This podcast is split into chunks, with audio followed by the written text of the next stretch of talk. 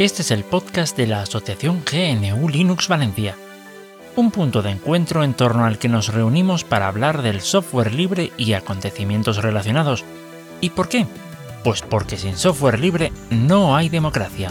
Aquest és el podcast de l'associació New Linux València, un punt de trobada entorn del qual parlem de programari lliure i tot allò relacionat, perquè sense programari lliure no hi ha democràcia.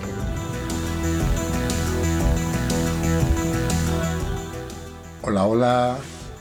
Buenas a todo el mundo. ¿Cuánto tiempo sin estar con vosotros? Soy Julián y bienvenidos al podcast de GNU Linux Valencia. Esta noche estamos Tarak, Víctor y yo mismo. Y como siempre vamos a empezar, vamos a decir algunas de las noticias que nos han parecido relevantes esta semana. Como he empezado yo y tengo muy poquitas cosas que deciros, pues voy a empezar yo con la primera noticia. ¿Os parece? Venga, dale, dale. Venga, pues voy, allá, allá voy. Voy con una noticia que he leído en concreto en Chataka este, hace unos días o unas semanas, de que en Estados Unidos se está proponiendo un plan para ponerle a China más difícil el acceso a lo último en la, en la tecnología de RISC 5. Eh, RISC 5 en el que están poniendo mucho dinero multinacionales importantes de, Estados Unidos y de, de, Estados Unidos, pues a los señores senadores de los Estados Unidos les tiene muy, muy preocupados que tenga su licencia BSD y que se la puedan copiar por el morro los señores chinos, como si eso fuera un pecado mortalísimo de mortalísimo. Todo porque no les quieren vender las máquinas de litografía ultravioleta, CBDF, de no sé qué, de estas cosas tan súper modernas que hay. Eh, la empresa eh, ASML, que es la única compañía que fabrica estas máquinas de litografía. Y ese es un tema que, bueno, no sé exactamente qué, es, qué salidas tendría eh, en un futuro, pues claro, se hace por China, pero nos afecta a todos. Es un paso más en evitar que haya hardware, libre, es ir, seguir poniendo puertas para que siempre dependamos de los mismos. Y esa era la única noticia y quería pues, no solo contarla, sino también, si es posible, escuchar un poco vuestras opiniones, Tarak y Víctor. Así es que si tenéis algo que decir, contar, contárnoslo ahora o callar para siempre. Pues em, empieza tú, Víctor, antes de que yo desate la tormenta. Bueno, las cuento las dos seguidas. No, no, tu opinión sobre tu opinión sobre, sobre esta noticia que acaba de dar. Sobre esta noticia. Pues eh, eh, estamos un poco los que estamos abajo, que somos todos nosotros, nos dan nos dan donde nada más nos duele. Y porque nosotros nuestro día a día estamos metidos en una guerra de bandos entre, entre un bando de, bueno, es muchos bandos, pero entre la supremacía de, China y de Estados Unidos. Eh, China busca liderar. Y es algo que o si no se ha ido de las manos o que es un cambio de ciclo. Sí, eh, a ver, tenemos una potencia emergente que le está, eh, que le está intentando arrebatar el, liderazgo industrial y de investigación a la vieja potencia consolidada. Evidentemente, Estados Unidos no se va a querer ir sin, sin no se va a querer ir del podio sin defenderlo. Y, y eso es evidente, pero es que también hay formas y formas de defender eh, tu estadía en el podio y esta me parece bastante, bastante rastrera. Porque básicamente es eh, que sí, que Estados Unidos habrá metido todo el dinero que quiera en, en RISC-V. Pero yo la verdad es que las computadoras que veo así terminadas basadas en RISC-V no vienen precisamente de Estados Unidos. Entonces, eh, los chinos eh, no, no, es que estén así comiendo la sopa bobe llevándose los beneficios, es que están aportando intensivamente a todo lo que es este desarrollo.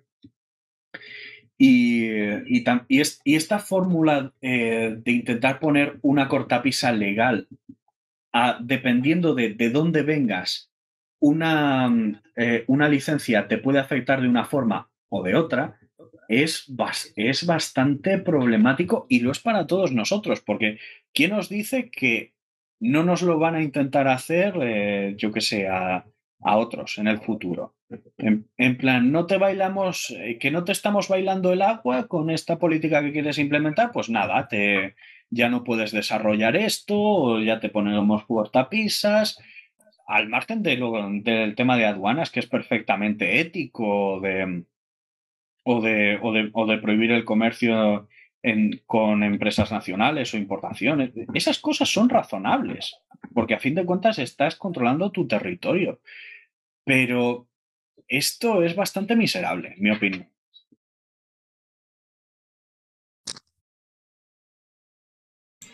Es que además me, permites, mm, eh, yo además es que hay una cosa, hay un proyecto europeo en marcha que es el EPAC, que es un, proyecto de aceleración, de, ver cómo se acelera también el RISC 5,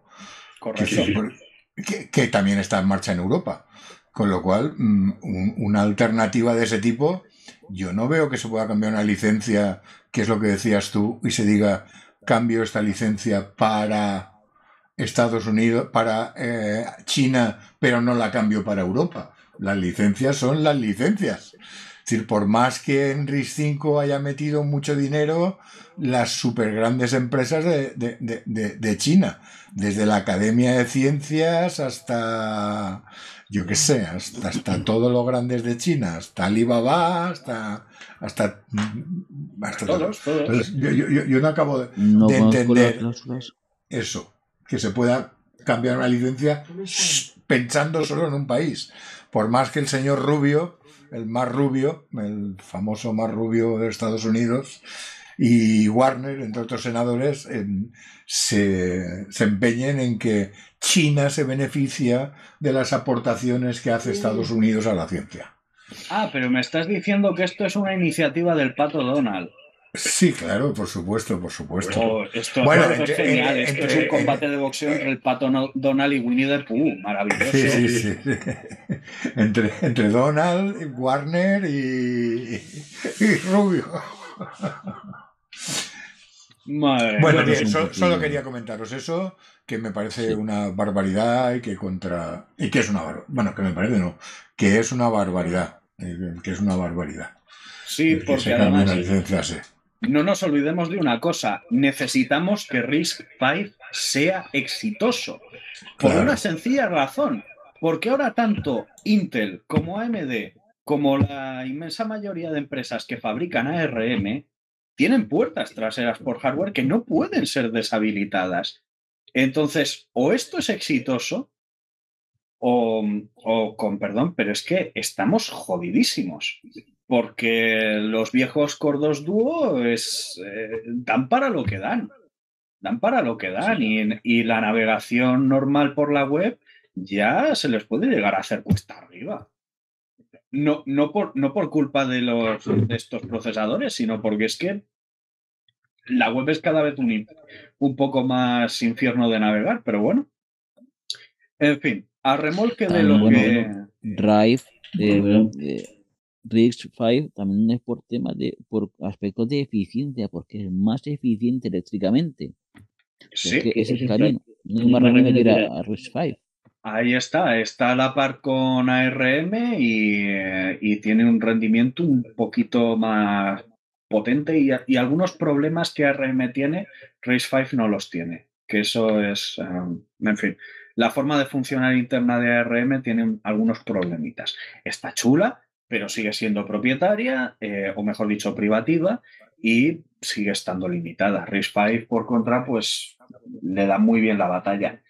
Y pues hablando, siguiendo con el tema de RISC-V, hay una empresa llamada eh, S-I-P-E-E-D, que a partir de ahora voy a llamar SIPED, y eh, yo lo siento si no se pronuncia así, a mí me la sopla.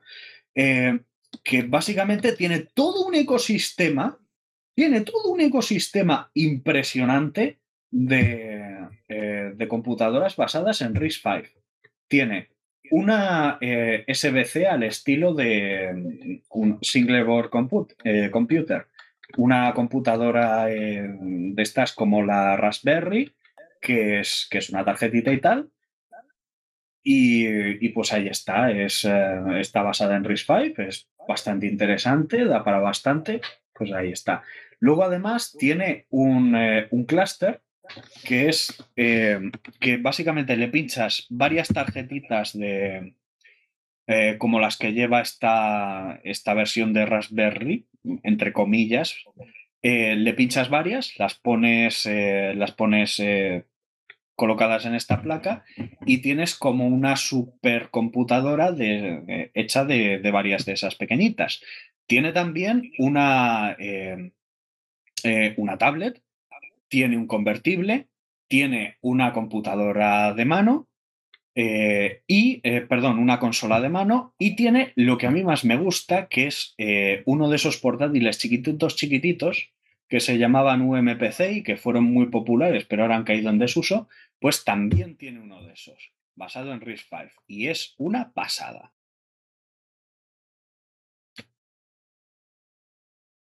¿Aló? Sí, sí, yo, yo, te oigo perfectamente. Te oigo. Estaba intentando encontrarlo y, desentrañarlo. A ver, Sevilla, India, Pakistán y Dinamarca, SIP de. Eh, ¿El nombre? S-I-P-E-E-D. Ah, dos es en medio de la D. Vale. Correcto. Vale. Vale, vale. Muy bien. bien. No, es que me, gusta guardármelo y mirarlo para, para posteriormente. Y ojo, Gracias. y ojo, este cacharro no es que sea precisamente así de bajas prestaciones, ¿eh? Tiene 16 gigas de memoria, nada más y nada menos. 128 de almacenamiento EM, EMMC. Eh, Básicamente esos SSD súper rápidos. Una pantalla de 7 pulgadas, eh, salida mini HDMI, una cámara de 2 megapíxeles, que bueno, pues está bien para un portátil. Uh, ¿Qué más? Eh, Wi-Fi, Bluetooth y Ethernet. ¿O tiene Ethernet? No, no, no, no lo veo ahora mismo. Eh, la, la, carcasa es de aluminio, nada de, nada de aquellos productos eh, que, como diría el, tuber viejuner, son chinosos, chinorros plasticosos y cutrefactos. No, no, no, no. Aquí una buena carcasa de aluminio. Ah, y bueno, la pega no tiene, eh, no tiene Ethernet, pero pues le puedes poner, pero tiene un, eh, un, USB tipo C al que le puedes conectar uno de estos eh, expansores de puertos que sí que llevan uno, así que cero problemas.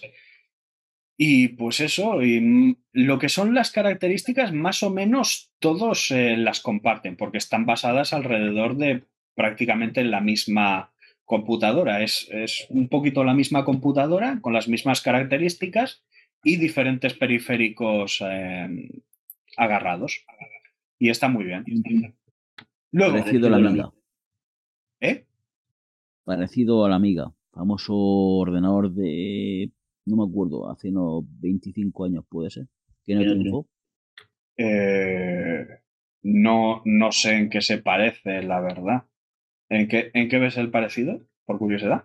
Pues porque podías añadir un módulo, más o menos. ah, no, no, no, no. Eh, no me refiero a, a eso. Es, em, de hecho, su eh, sus capacidades de expansión son tirando, a, son tirando a bajitas. Está todo muy integrado.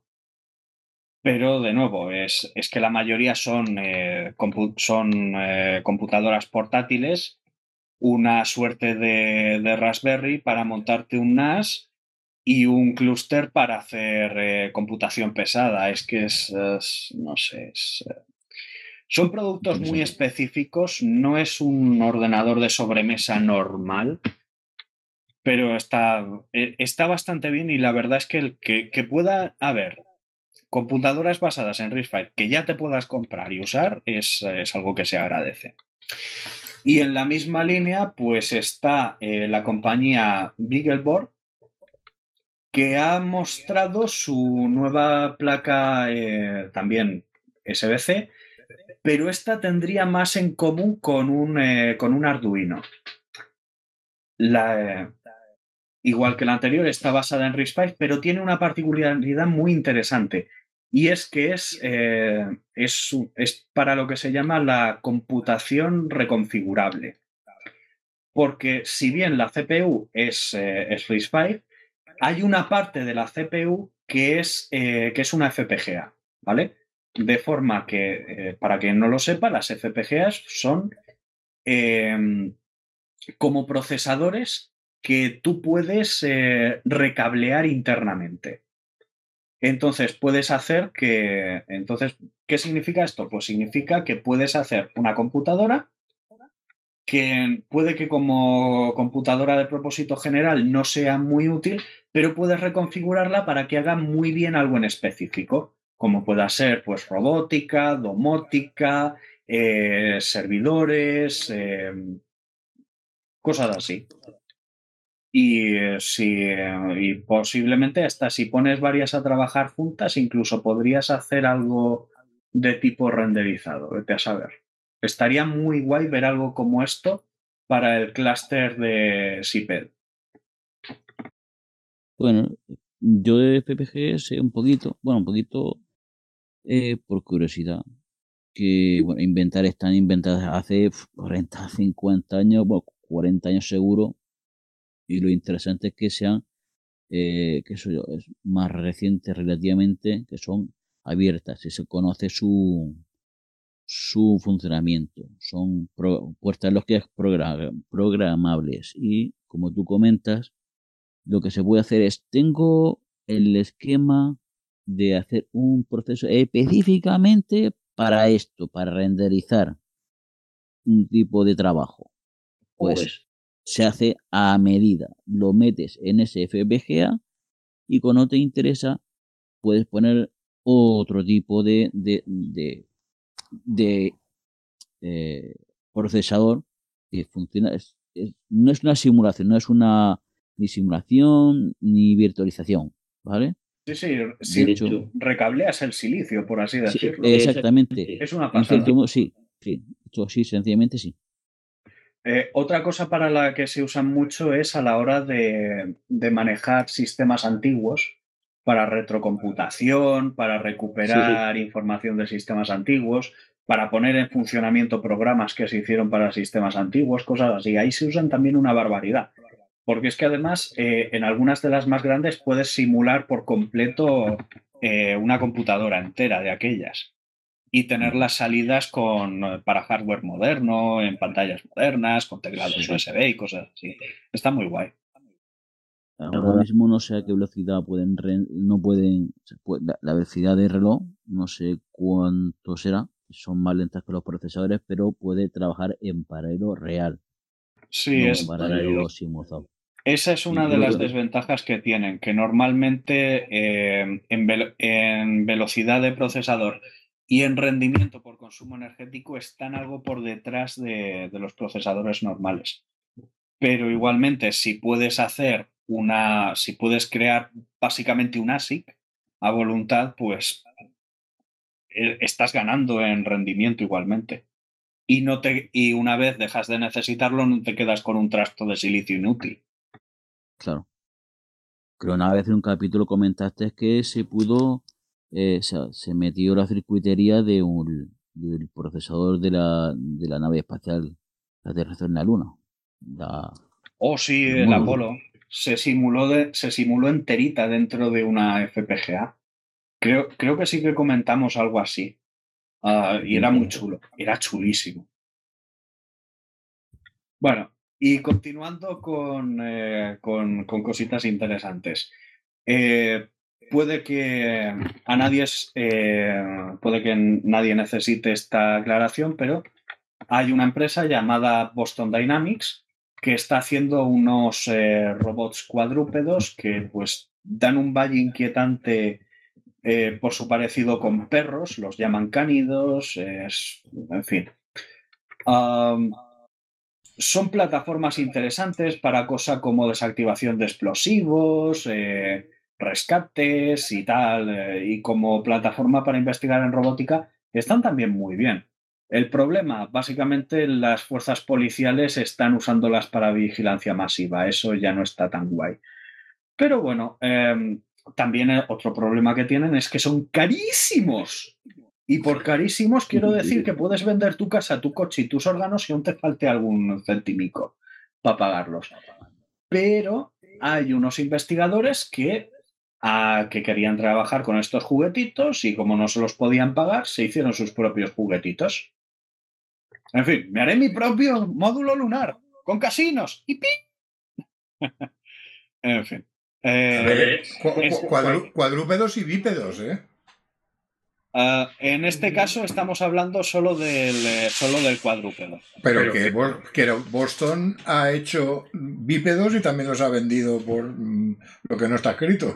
Oh, sí, y, algún gilipollas del ejército estadounidense decidió, decidió enseñarle a disparar a uno una pistola. Muy, me cago en su... En fin un poco más cerca del juicio final. Viva Skynet. Sí. En fin, bueno, tengo dos noticias. Espérate que ya termino con esto.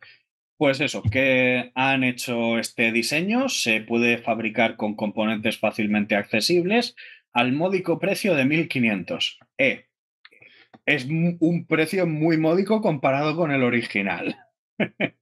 y además pesa solo 3 kilos. No está nada mal.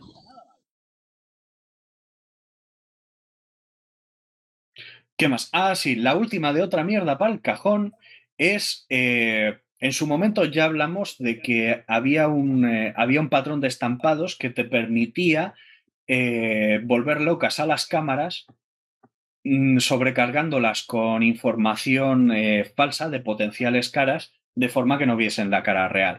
Bueno, aquello estaba muy guay, solo había un pequeño problema y es que era horrible, era espantosamente hortera y básicamente te daban ganas de pegarte un tiro o cortarte las venas antes que salir con eso a la calle.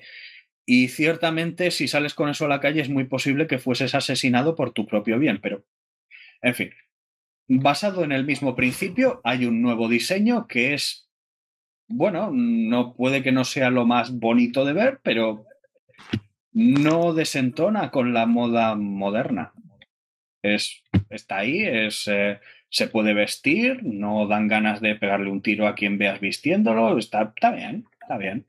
Y se agradece. Bueno, eh, cuéntanos una de tus noticias, hombre.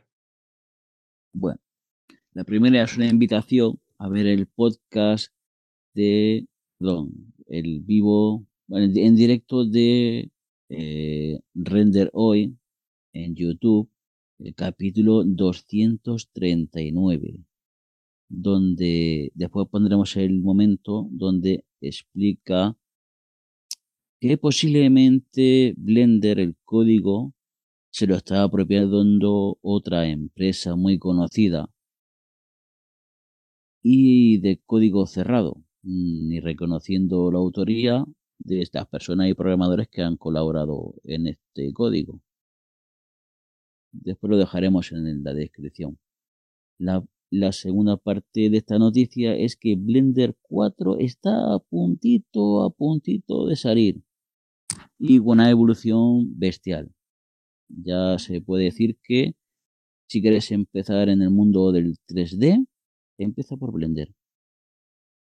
Y cuando te apetezca, te podría contar la segunda, un detalle más de andar por casa. Pues vale, eh, comento unas noticias rapiditas y pasamos a lo siguiente. Oye, Malus Maleficorum, el martillo de las brujas, donde hablamos de cosas que pues, nos ayudan a combatir eh, esta pesadilla orwelliana en la que se está convirtiendo el mundo, tenemos por un lado eh, que OnlyOffice ha lanzado su versión 7.5 y estrena editor de PDF, cosa que, por ejemplo, hasta donde yo sé, de momento no tiene OpenOffice. Y es, es muy curioso. entonces es, eh, es un, esta suite de, de, ofimática, la verdad es que cada vez es más interesante, es más, ¿cómo decirlo? es más variada, eh, tiene un montón de herramientas de calidad, yo la estoy probando, funciona FETEN, la licencia es AGPL y, pues, ¿qué puedo decir? Eh, no, no, no, perdón, no, no, Yo, creo que la licencia no es AGPL, ¿eh? Yo creo que la, licencia es Apache. Hay un el, eh, el llamado Community Server está bajo licencia Apache pero lo que es el Desktop Editors está bajo AGPL. Desktop Editors es básicamente el, programa de escritorio. Vale, vale, perfecto. Gracias. Esa aclaración, ya está. y bueno, pues eso, probadla, están bastante bien y esperemos que en el futuro eh, mejore un poco más. Saludos, Cliveson, de, de paso. Y bueno, a ver, luego también tenemos que Intel está presentando una gama de tarjetas gráficas en el rango de precio de 200 dólares. No son las más potentes del mercado, ciertamente. Eso deberían tenerlo en cuenta los gilipollas que las comparan con una, eh, con una Voodoo, ¿vale? Estamos hablando de tarjetas relativamente baratas y tienes que compararlas con tarjetas en el mismo rango de precios. Haced el favor. No, en serio, es que en, la sección de comentarios de Foronix hay cada imbécil que dan ganas de, ganas de, reeducarlo. Y bueno, eh, mejoran cada vez más sus eh, rutinas de, eh, de trabajo. Los controladores, pues como ya sabéis, Intel es el que mejor soporte da a GNU Linux, así que bien por ellos. Cuantas más opciones, mejor. Y finalmente, tenemos esta que la verdad no sé si meterla en la fin del mundo o en el Malleus Maleficarum, y es que han desarrollado un veneno para, eh, eh, para las IAs de generación eh, de imágenes. La idea es que en lugar de eh, que en lugar de como habían hecho hasta ahora, de básicamente agarrar todo el contenido que veían en internet y usarlo para entrenar sus modelos de aprendizaje, ahora tengan que leerse la puñetera licencia de la imagen.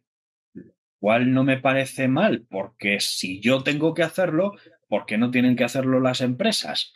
Y si no lo hacen, pues resulta que el artista puede pasar su imagen por este programita que además es software libre y el programita digamos que hará como cambios minúsculos que honestamente, al menos para mí a simple vista son imperceptibles y, que no afectan a la imagen ni eh, es que no se ven, pero una vez la procesa el algoritmo de aprendizaje, digamos que van, eh, que le trastocan los resultados que tiene y según se va envenenando con más y más imágenes eh, eh, que tienen este, que han pasado por este programa, se vuelve completamente loca y al final le pides que te dibuje un perro y te dibuja un gato, literalmente. Ah, y entre medias te crea unas abominaciones lovecraftianas dignas de tus peores pesadillas. Así que, bueno, ahí está. Bueno, pues comento mi pequeño día a día. Vale. Eh, utilizar Linux, pues cada cual elige el entorno gráfico que más le gusta, más le, apetece. Eh, y para desarrollar los escritorios, pues desgraciadamente los, los recursos no son infinitos. Bueno, yo utilizo XFC por diversos motivos.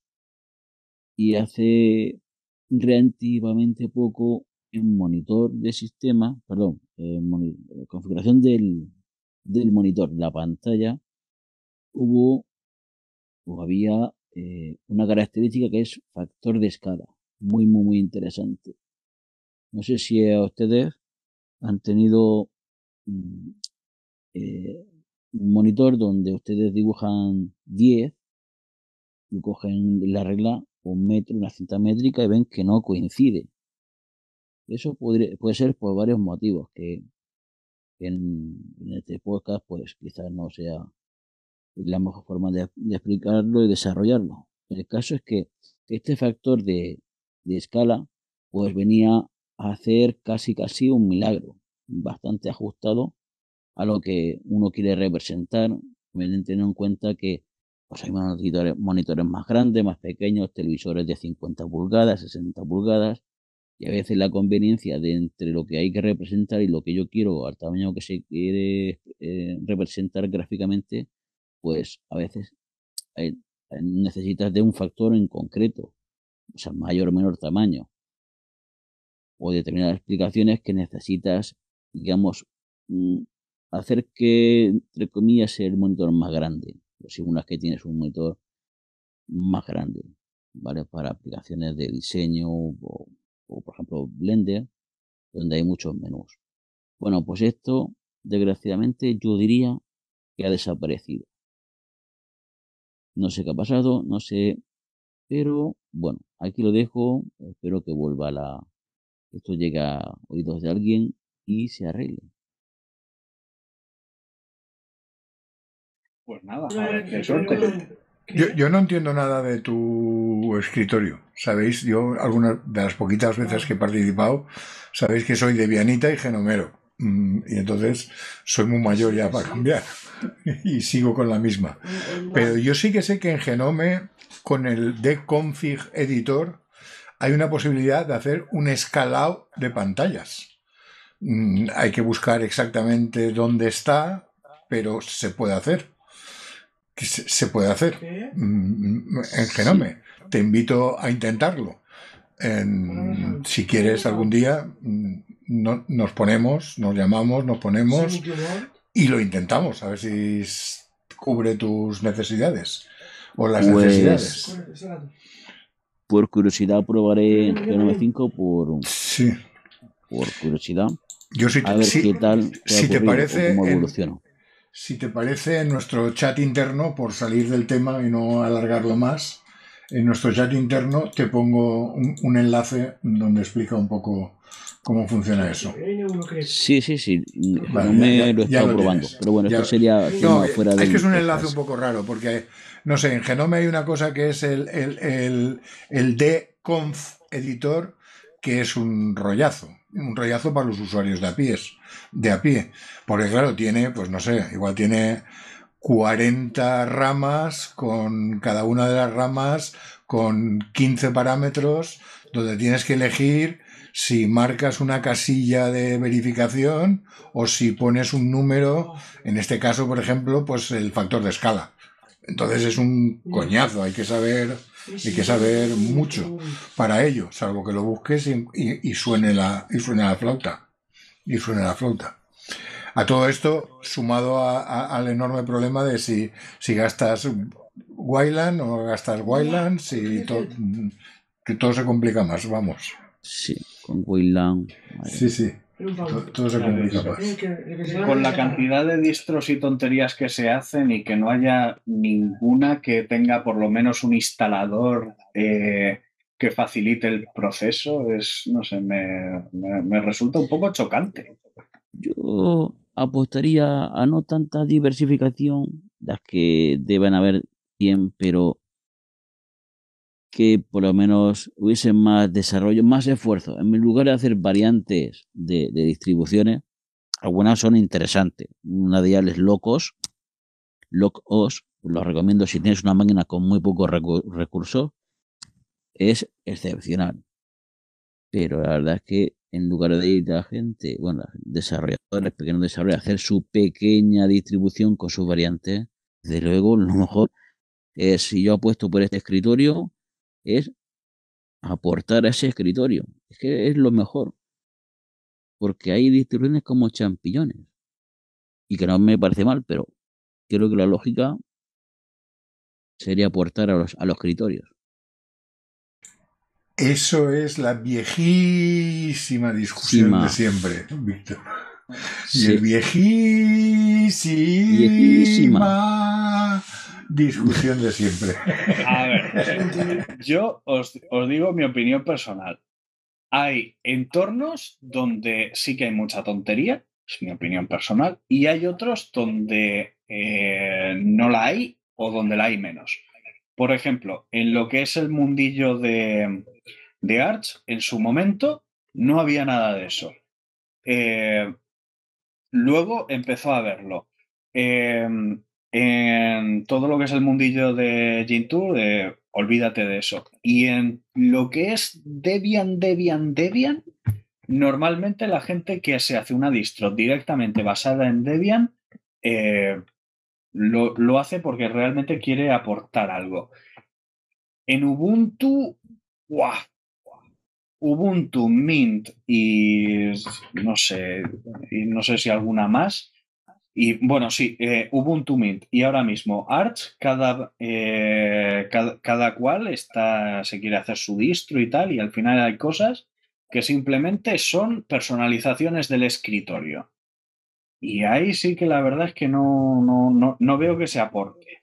De hecho, quizás hasta, Sería hasta más- se reste. Es más eficiente, más sencillo, me creo, creo o creamos aquí en los amiguetes o amiguillas eh, nuestro paquete, lo metemos en Arch, por ejemplo, y digo, mira, el paquete de nuestros amigos, pues ya está.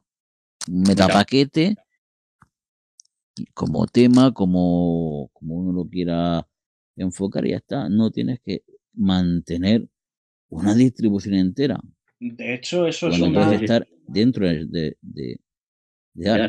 Eso, de hecho, eso es una cosa que una vez le envié un correo al, no me acuerdo si era a los, a los desarrolladores de Anaconda o tal, diciéndole, oye, em, creo que estaría interesante que en el instalador hubiese una opción que permitiese cargar una configuración personalizada, de forma que tú te descargas la ISO de, la ISO de, yo qué sé, de Debian, de Debian, de Ubuntu, de lo que es, de Fedora, de lo que sea, y si quieres tener tu distro, entre comillas, cargas un paquete específico que te pone una serie de preconfiguraciones e historias. Y así nos dejamos de tanta redundancia que Claro. pues, honestamente no aporta nada. Y eso estaría genial tenerlo en el instalador. Sería la leche. Y, y de nuevo, es que no, es lo mismo andarse pasando ISOs de 4 gigas y pico que, que, oye, mira, eh, eh, ¿quieres probar esto? Está guay. O, o mismamente en, una, en, en la 11 podrían tener su propia eh, personalización de distintas distros donde dicen, mira, en el instalador, en este paso, cargas esto de esta forma y tienes, un, eh, y tienes una configuración a, a la medida para estos problemas y cosas así. Yo creo que eso se podría hacer y estaría genial. Pero bueno, es posible que mi correo les cayese en el spam, vete a saber. Bueno. En fin. Ah, sí, y aquí empezamos con la fin del mundo, donde hablamos de las cosas que pues como que no nos ilusionan mucho del panorama. Y en este momento, pues eh, quisiera hablar de algo que es una noticia que entra, pero no, en fin. Básicamente, para quien no lo sepa, hay una iniciativa europea llamada Chat Control, que nuestro gobierno, por cierto, ha estado apoyando de forma muy progresista y mucho progresista, y que básicamente consiste en considerar a toda la población de la Unión Europea posibles pederastas y meter los hocicos en sus comunicaciones privadas. Bien. Pero a ver, ¿de qué te extrañas si quieren prohibir la encriptación? Cifrado. Pero sí, eh, es, es- es eso, es, no, vamos a proteger a los niños, pero ¿sabéis lo mejor de todo? ¿Sabéis lo mejor de todo? Que esta, eh, que aparte de la vigilancia masiva y convertirlo todo en una pesadilla orwelliana, esto no aporta nada que pudiese servir para proteger a los niños. Y de hecho, eh, las autoridades podrían estar siendo testigos en tiempo real de, un, eh, de, una práctica eh, de abuso contra menores y no podrían hacer nada. Y os explico por qué. Hay una cosa llamada, conocida por los anglos como grooming, que básicamente es que un adulto normalmente se hace pasar por un crío y le come la oreja a otro crío en, chats y demás para que le, envíe fotos de desnudos, primero más inocentes, luego le amenaza con publicarlos y más y más y más y cada vez más eh, le hace hacer cosas más extremas. Eh, y el caso es que eh, las autoridades con esta legislación podrían estar viendo pasar eso en tiempo real y no podrían hacer nada. No podrían hacer nada. Es flipante.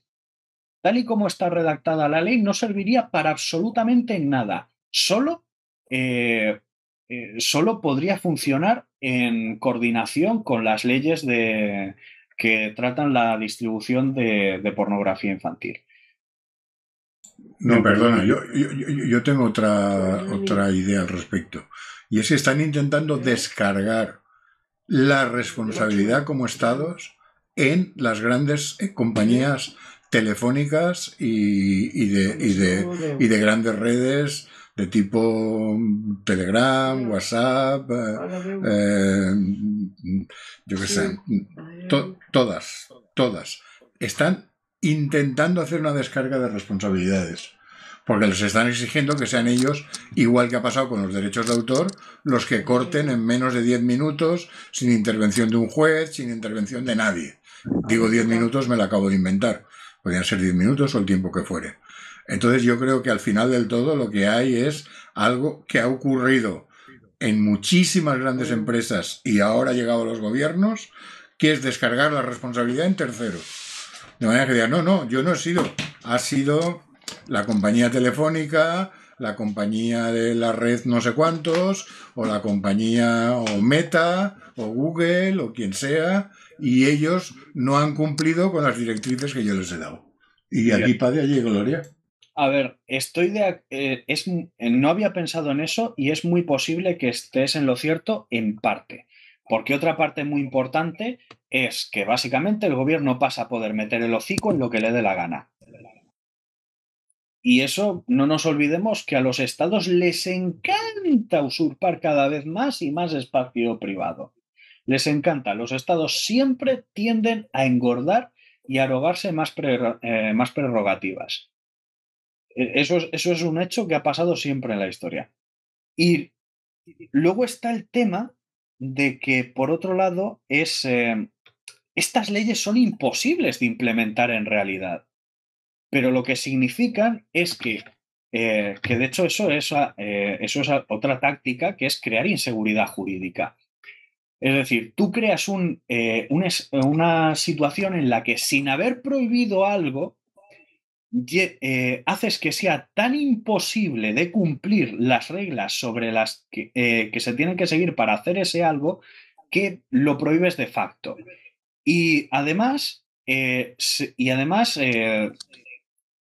puedes, como puedes aplicar a discrecionalidad las operaciones, ¿vale? Toda la gente va a colaborar contigo en, aquello que sea legal y en lo que no lo sea también, porque en el momento en que se nieguen, tú les vas a hacer una inspección, les vas a pillar algo y les vas a crujir. Y eso también es, un, y eso es también una realidad. Es decir, por un lado está el descargo de, responsabilidad. Por otro, implementar cada vez más, eh, eh, tener cada vez más poder. Y por, eh, con, los, eh, con los ciudadanos y por otro lado tener cada vez más poder con las propias empresas. Entonces, así es como yo lo veo personalmente. Y tú me has aportado el tercer punto de vista. No, no, es que no son incompatibles, es otro punto de vista que, es compatible, que es perfectamente compatible. Matan tres pájaros de un tiro, así de sencillo. Bueno, en fin, la parte buena, de momento está un poco frenada porque el, digamos que la, eh, la, Comisión Europea de Derechos de no sé qué, en fin, una de estas ha dicho que, oye, que es que está, digamos que se cargan demasiados puntos fundacionales del, del Estado de Derecho Europeo como para ponerlo de esa forma. Así que digamos que lo han suavizado. Ahora mismo esto se aplicaría única y exclusivamente a aquellos que las autoridades judiciales eh, designen por haber sido, eh, por haber compartido este tipo de contenido o ser sospechosos de haberlo hecho. Es decir, ya no puede ser indiscriminado, pero pueden meter a quien les salga de las narices. Y bueno, y en fin, por suerte todavía no se ha aprobado, se sigue discutiendo, pero yo honestamente eh, no sería muy optimista. Y os recuerdo que nuestro gobierno está, ha defendido esta ley en su versión más siniestra a capa y espada. En fin. Ah, y mientras tanto, aquí eh, vemos, eh, digamos, estas negras tormentas en el aire, en Reino Unido ya les ha descargado encima y se ha convertido en ley eh, una propuesta que básicamente es lo mismo, solo que de forma local. Así que, pues bueno. Local te refieres a toda... Y, en Estados Unidos de toda la vida del mundo mundial. Estados Unidos es, algo raro. Estados Unidos es algo raro porque sabemos que, eh, que la CIA y el FBI se saltan la ley a la torera, pero, eh, pero digamos que todavía no hemos conseguido probarlo, no se ha podido probar en tribunales y porque hay tantas, eh, hay tantas leyes de confidencialidad y de protección de la seguridad nacional y todo eso, que sabemos perfectamente que lo están haciendo, pero aún así no podemos probarlo. Y entonces, digamos que e, es, no es que sea legal para el gobierno hacerlo, pero el gobierno se lo salta a la torera y no se puede hacer nada por evitarlo. Y bueno, es, no sé, es, bastante deprimente. Que luego me digan de China, y es que China, y qué malos son los chinos, y hoy hay, hay China, y, qué pesadilla de vigilancia es China. Eh, eh, Londres tiene más cámaras por habitantes que cualquier gran ciudad china. Ahí lo dejo. Entonces, que no, que no me vengan aquí con tonterías, porque si en algo supera China a la Unión Europea y a Estados Unidos es que han conseguido implementar lo que aquí nos les gustaría a nuestros gobernantes implementar. Es, muy deprimente.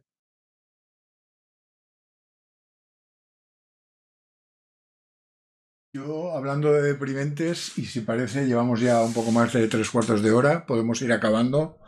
Solo decir una cosa, que con las noticias que nos llegan de distintas guerras en distintas partes del mundo, con masacres de todo tipo, color y condición. Este tipo de noticias como la que acabas de darme, mm, como la que acabas de dar, Tarak, solo me reafirma en que soy muy, muy, muy pesimista sobre el futuro de la humanidad. Soy muy pesimista. Me da la impresión de que cada vez somos peor gente de lo que éramos. Lo más jodido de todo es que debo disentir contigo porque viendo la historia, es decir, estamos en un momento bueno de nuestra historia, eso es lo, eso es lo peor de todo, que este es el momento bueno de nuestra historia. Hemos tenido un momento, unos momentos ligeramente más eh, garantistas en cuanto a derechos en Occidente, pero garantistas en cuanto a nuestros derechos. A los, eh, a los civiles vietnamitas les echábamos napal encima mientras tanto que... Y mientras tanto, los Hutus y los Tutsis se masacraban en un auténtico genocidio y tal. Entonces, no sé decirte, ¿eh? con, los datos en la mano, el, el momento actual es relativamente bueno. Y eso es lo más triste de todo. Vamos cuesta abajo, pero estamos en lo mejor. Bueno, dejemos, dejémoslo el tema. Yo estoy, insisto, estoy muy triste. Estoy profundamente triste. Porque se supone que mm, lo mejor no puede ser en comparación solo con el pasado, sino con aquellas expectativas que habían generado las leyes, las costumbres, la ideología, las luchas, los movimientos de nuestro inmediato pasado, no de hace muchísimos años, sino con lo- las expectativas, las expectativas que se habían generado. Habíamos generado 30 unas Naciones Unidas, habíamos generado una Unión Europea con unos principios de bla, bla, bla, habíamos generado un- y, y, y no nos ha servido. Es que ahí está. eh, tú, yo, miro la, yo miro la situación actual conforme a, a- a lo, a lo- que vivimos, a lo que hemos vivido y a lo que podríamos vivir. Es decir, estas, esto que tú dices de las expectativas generadas, personalmente creo que tú pecaste de muy optimista. Entonces, claro, no sé. Quizás yo como no me había subido a, a ese optimismo, pues no me, no me he pegado un golpe tan grande. Pues si miramos así hacia atrás, Yo he de reconocer que 30 sí que me años, no había digo subido, una ¿eh? barbaridad, 30 años, 30. Ahora vamos viendo que la película va cambiando. Sí, sí, claro, no, sí. Las cosas cambian. Todo cambia, nada permanece. Eso, eso es, eso es, es viejo, entre comillas. Si lo que es por el cambio climático, Bueno, Pues pues eso, si os parece, algo, eh. como no podemos Sí, meternos en, más, en más, bere- no debemos, en mi opinión, no debemos. meternos en más berenjenales en un podcast de este tipo y de esta asociación. Si os parece, después de 50 minutos podemos dar esto por concluido, salvo que tengáis algo más que, que aportar. Nah, es El problema. día. Pues nada, hasta la próxima. Hasta la próxima. Pues nada, aquí terminamos el podcast. Muchas gracias y bienvenidos de nuevo. Yo bienvenido, me doy, me doy a mí mismo la bienvenida por haber tanto tiempo de teneros abandonados. Gracias, gracias y a ver si nos volvemos a escuchar. Un saludo. Muchas gracias por tu atenta escucha. Si quieres participar en la tertulia o hacernos llegar algún aporte, puedes ponerte en contacto con la asociación. En gnulinuxvalencia.org barra contactar tienes todas las formas de hacerlo. Te esperamos en el próximo episodio. Hasta entonces. Moltes gràcies per la teua escolta. Si vols participar, pots posar-te en contacte amb nosaltres en gnulinuxvalencia.org barra contactar. T'esperem en el pròxim episodi. Fins pronte!